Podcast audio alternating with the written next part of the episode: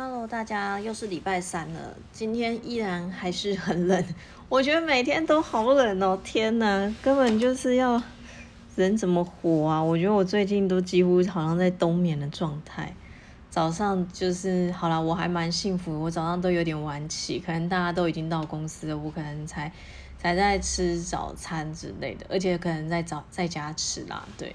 但我工作时间有时候都会到晚上睡前啊。好啦，不管，不用计较这个。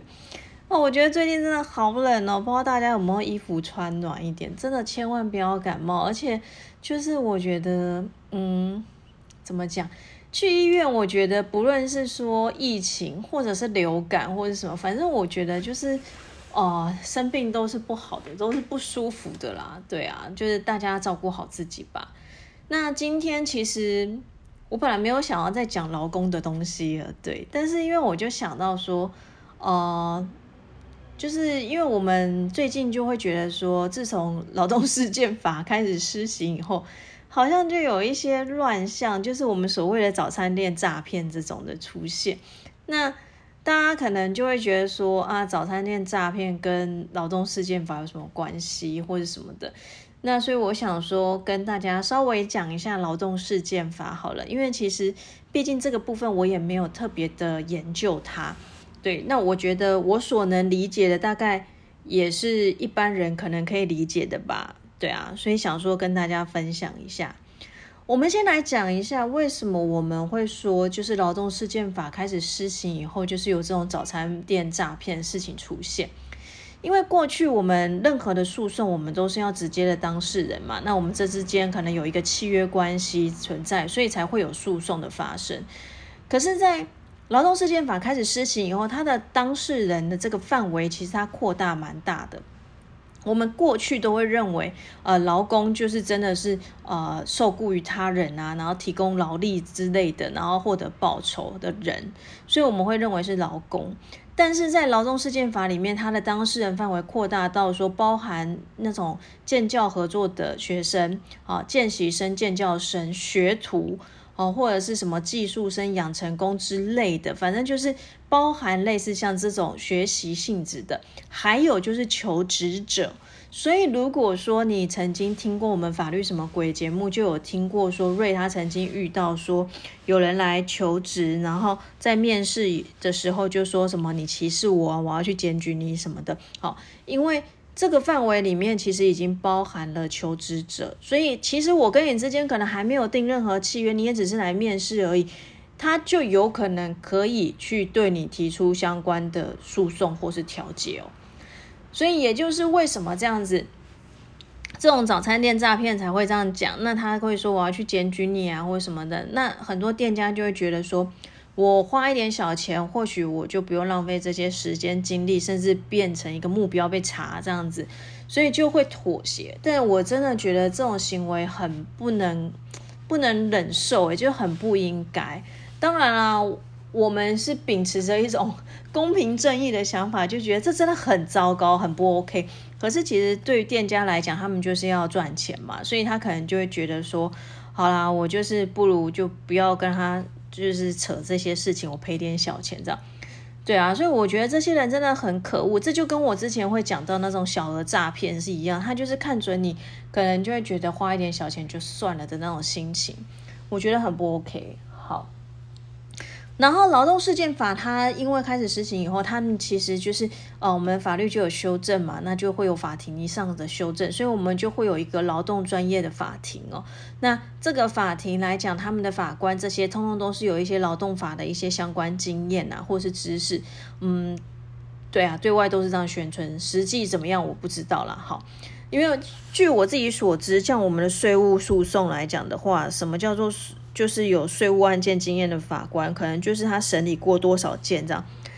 可是他审理不代表他懂税法，这是两回事啊。他审理他只是，其实过去为什么我们会说税务案件的翻盘几率很低，就是几乎都会败诉，就是因为法官不懂税法，他几乎都会超国税局的。所以，呃，这样的法官，你说他懂税吗？我不知道，不确定。好，所以同样的，就是说，哦，可能如果说，如果说他们审选这个劳动法的法官，劳官劳动法庭的法官也是用类似这样的方式，就是你可能审过多少件案件的话，我真的很难讲说到底是不是真的是专业啦。对啊，但是因为我没有碰到，然后不好说。好，然后呢，其实，在劳动事件法这部分，就是他希望是快速的，所以在这个部分，它呢就就是会有一个调解委员会，那就跟我们家事案件一样，他会强制你要先调解。那这个调解委员会又跟家事案件的不一样。如果你有听这礼拜我们的法律什么鬼节目，就有听到我在批评 批评调解委员嘛，嗯。就有些调解委员的素质真的非常堪忧，可是，在那个劳动的调解委员会里面，就是在这个法院里面的劳动事件法底下的劳动调解委员会来讲的话，他们的调解委员会的那个组成啊，它是会有一个法官跟两个劳动的调解委员，所以呢，基本上这些人其实对这些劳动相关法令，他是有相关的经验的哦。而不是像我们家是那种，就是嗯，对，好。然后呢，你去走这个劳动调解呢，原则上呢，他们就是一样嘛，就是呃，有调解成立，不调解不成立嘛。可是它稍微比较复杂一点，就是说，如果你们双方可以各自的条件达成共识，那当然是调解成立嘛，就是呃有合意这样子。那如果说你们双方没有办法达成这样的一个共识的时候呢？你们可以双方决定说要由委员会这边来帮你们酌定你们的调解条款。如果说你们同意这么做的话，双方都同意让呃这个委员会来帮你们决定的话，这个时候他定出来的条款还是会当做你们调解是成立的。好，那如果说呢你们没有同意说双方没有都有共识的同意让委员会这边来酌定你的调解条款的时候呢？其实委员会它可以依职权哦，就是它可以依照他自己的职权提出一个适当方案。那只要没有任何人提出反对的意思的话，他还是会认为是一个调解成立哦。所以也就是说，如果今天调解委员会他依照他的职权也提出了一些他们觉得很适当的方案的时候，你们都没有人去表示意见的话，那一样这个案子就定了哦，就是依照这个方案去。去履行了，所以如果你不能接受的时候呢，那这个时候你要赶快提出异议哦。好，那当然也会有委员会认为啊，这真的很难提出适当方案，那就当然也还是会当做你的调解是不成立的。所以这个时候呢，就是会进入到诉讼了。好，那听起来听起来好像比我们就是家事案件的调解还要快很多哈。那其实呢，事实上也是哈，而且这个法官呢，原则上他也会成为你案件的审理法官。好，那我们一个劳动事件在就是从你申请的日子开始起算了三十天内，也就是几乎是一个月内就要进行第一次调解，所以其实就像我讲，它其实还蛮蛮快的哦。好，那原则上哦，它法条啊甚至还规定，就是说，除非你有一些特别的情况之外，原则上你在三个月内要就是自就是大概做三次的调解。好，如果说当然你一次两次就可以有共识，没关系，就很好啊。那如果不行，那就是做三次。那三次来做一个结果，就是到底是成立还是不成立哈？那在这个情况下呢，其实你会发现说，它真的非常的快速哦，三个月内就要有一个调解成立或不成立的一个结果出现。然后，如果真的真的要进入到法院去审理的时候呢，那我们法条甚至还规定说，你在诉讼程序当中，你必须在六个月内要审结哦，就是审理结束。